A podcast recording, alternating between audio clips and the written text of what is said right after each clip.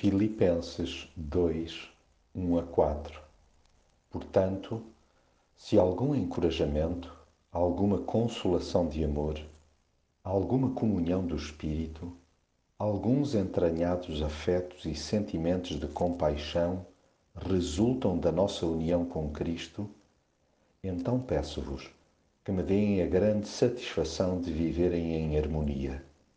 Estejam unidos pelo mesmo amor, numa só alma e nos mesmos sentimentos.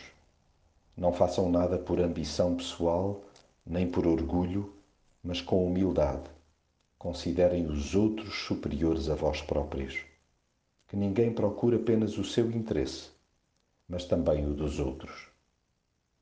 Se há farpas que ferem a unidade de qualquer comunidade cristã, são a sede de poder e a busca desenfreada por prestígio.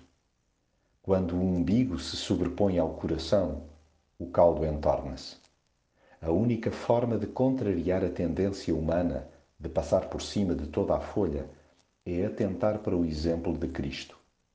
Ele jamais amarrotou vidas, pelo contrário, tudo fez para as dignificar amou-as sem restrições, mesmo quando à vista de toda a gente eram consideradas desprezíveis.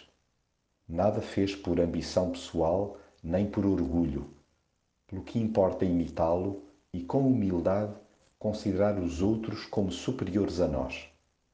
Combata-se a cultura de umbigo, tão em voga de século em século, procurando para além do interesse pessoal o bem-estar comunitário revele-se à boleia do aprendido com Jesus uma vontade invencível de amar e servir o próximo.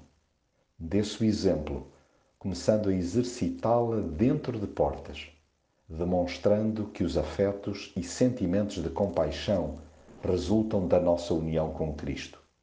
Aí, na comunhão do Espírito, alcançar-se-á a harmonia fraternal.